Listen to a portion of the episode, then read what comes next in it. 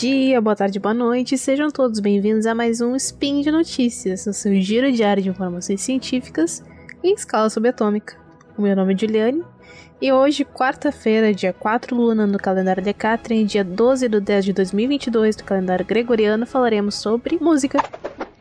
Speed Notícias.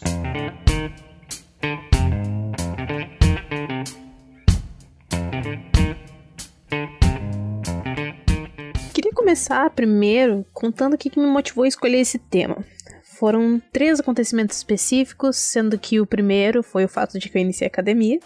E eu percebi que a partir do dia em que eu aprendi o que era cada exercício e como usar cada máquina sem precisar chamar alguém para me ajudar, uh, eu pude colocar os dois lados do meu fone e foi uma experiência muito diferente. Foi muito mais fácil de me deixar tomar pela sensação de estar no meu próprio mundo e facilitou todo o processo de fazer exercícios com mais vontade e mais motivação. Mas isso também aconteceu porque, entendendo um pouquinho do tema que a gente vai trazer hoje, eu escolhi as músicas certas para isso. Uh, o segundo acontecimento ele tem ligação com o terceiro também, que foi que uns dias atrás uma amiga comentou no Instagram sobre conseguir se dar melhor ouvindo música clássica. E que antes conseguia com lo-fi também, mas que não consegue mais. A partir daí, enquanto eu estudava para trazer algum tema para vocês que ainda não tinha decidido, eu resolvi colocar uma playlist de lo-fi no Spotify pra, pra tocar. Eu percebi a diferença, assim, na, na minha concentração e no meu foco na hora. O silêncio ele é muito bom para fazer as coisas, mas ter alguma coisa de fundo enquanto eu faço as minhas tarefas sempre foi muito importante para mim. Se fosse alguma série, qualquer coisa. Mas quando é música, é muito melhor. Mas por que, que ouvir música na academia é tão bom? E por que, que estudar com lo-fi, música clássica, etc., ajuda no nosso foco, na nossa concentração? Bom, eu já tinha algumas hipóteses, mas eu resolvi pesquisar melhor sobre. Nessa pesquisa eu descobri que a música ativa várias áreas do nosso cérebro para que a gente possa processar as informações que a canção nos traz. Até mesmo as atividades fisiológicas, como os nossos batimentos cardíacos e a respiração, estão envolvidos. Por isso que quando eu fiz uma playlist de academia com as músicas mais animadas e letras motivadoras que eu podia ter ali no Spotify, eu me senti muito mais motivada para fazer os exercícios. Um estudo feito pela Universidade de São Paulo recrutou 20 voluntários, uh, onde eles aplicaram três cenários de teste de força. Um, eles ouviam músicas que não gostavam, outros eles ouviam músicas que eles curtiam bastante, e outro era só silêncio.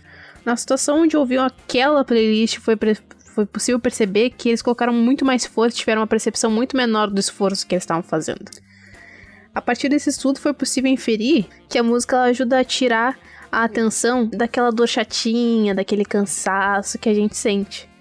Além disso, quando a música é sincrônica, ou seja, ela tá ligada ao ritmo que a gente faz exercício, tipo quando tu coloca aquela música da Britney Spears para fazer esteira e lança um catwalk brabão, existem alterações positivas do desempenho, coordenação motora e no humor.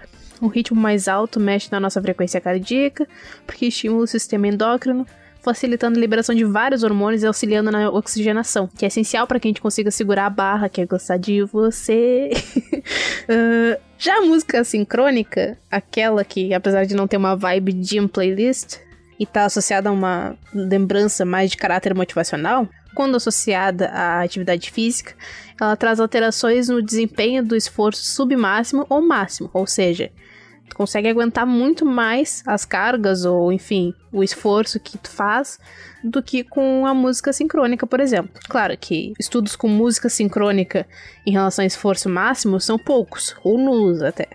Mas talvez seja porque se esforçar tentando seguir um ritmo é muito mais difícil do que colocar uma música motivacional e dar-lhe pau.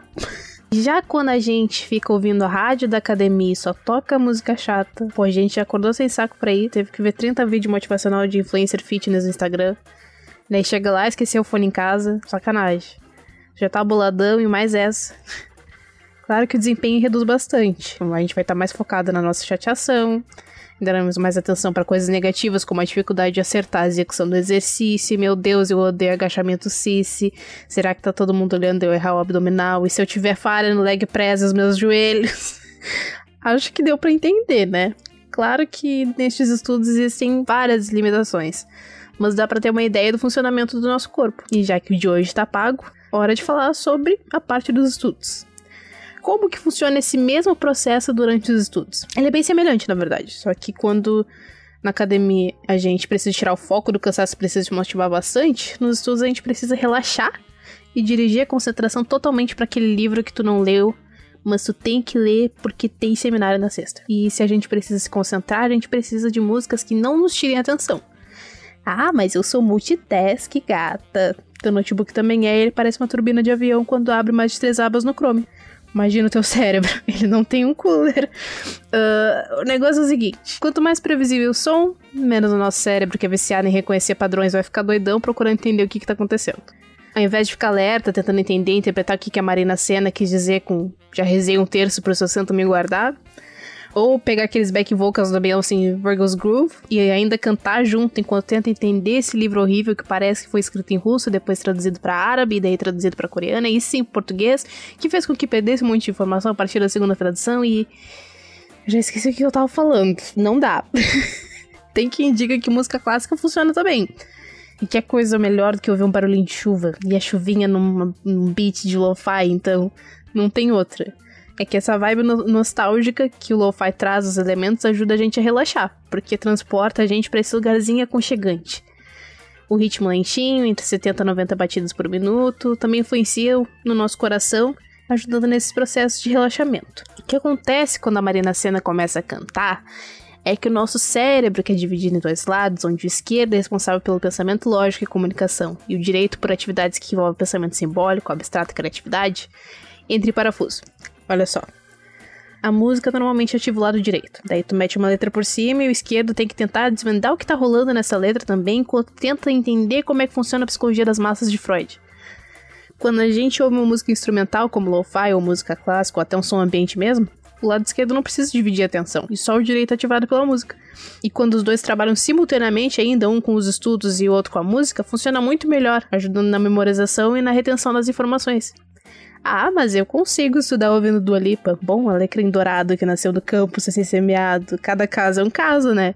Seu cérebro pode responder de maneiras diferentes aos estímulos e tá tudo bem. O importante é manter o coeficiente de rendimento da faculdade acima da média. E é isso, gurizada. Os links para as fontes utilizadas nesse spin vão estar logo abaixo no post. Solta a voz e deixa teu comentário, crítica, elogio ou o link da playlist favorita. É sério, pode mandar mesmo. E esse podcast não seria possível se não fossem vocês, os amadinhos do patronato. Se interessou em nos ajudar a fazer divulgação científica gratuita? Contribua através do Patreon, Padrim ou PicPay. Mais infos abaixo. Um abraço apertadinho e até a próxima!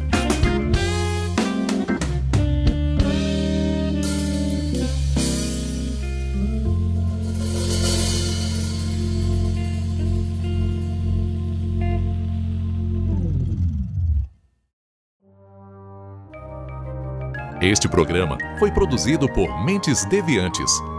deviante.com.br